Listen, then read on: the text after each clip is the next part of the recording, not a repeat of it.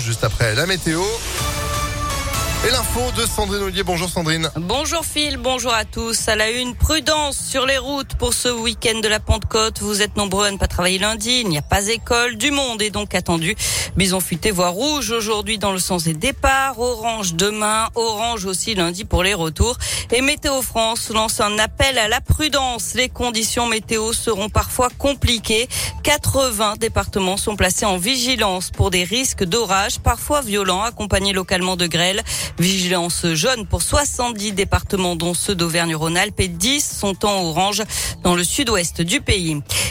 Quasi retour à la normale sur la ligne SNCF Lyon-Saint-Etienne. Le trafic avait été interrompu toute la journée d'hier après un accident. Un camion tombé à 8h30 sur les rails à Saint-Chamond. La circulation des trains a pu reprendre ce matin. Il reste quand même des perturbations entre Lyon-Perrache et Firmini. Et puis on reste à la SNCF pour vous rappeler la fermeture de la gare de Lapardieu pendant 24 heures ce week-end de demain 13h à dimanche 13h. C'est pour des travaux concernant une nouvelle voie. Les élections législatives ont terminé aujourd'hui notre série consacrée aux forces en présence dans le Rhône avec ce matin les Républicains qui espèrent prendre leur revanche.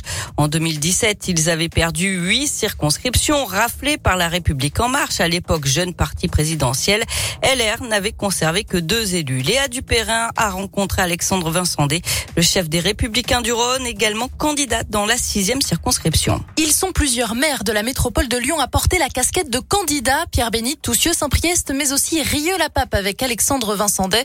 Pour le patron LR du Rhône, c'est un avantage. Si on prend un certain nombre de crises que notre pays a traversées sur euh, le quinquennat précédent, les gilets jaunes, euh, mais également la crise sanitaire, on voit que ceux qui ont su euh, s'adapter, ce sont les maires et les élus locaux. Et c'est pour ça que je pense que c'est important que des maires s'engagent aux élections législatives pour pouvoir faire entendre la voix des territoires à Paris et faire ce lien essentiel entre le terrain et l'Assemblée nationale. En cas d'élection, les maires, élus députés devront quitter leur mandat local.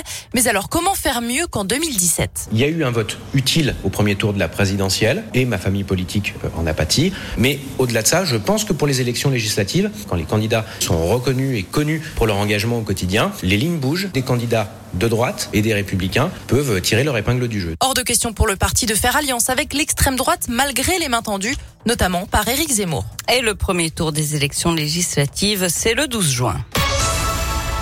Allez, on passe au sport avec du foot et l'équipe de France qui affronte le Danemark ce soir pour la première journée de la Ligue des Nations. Ça se joue au Stade de France à 20h45. Les mesures de sécurité seront renforcées pour éviter de nouveaux incidents.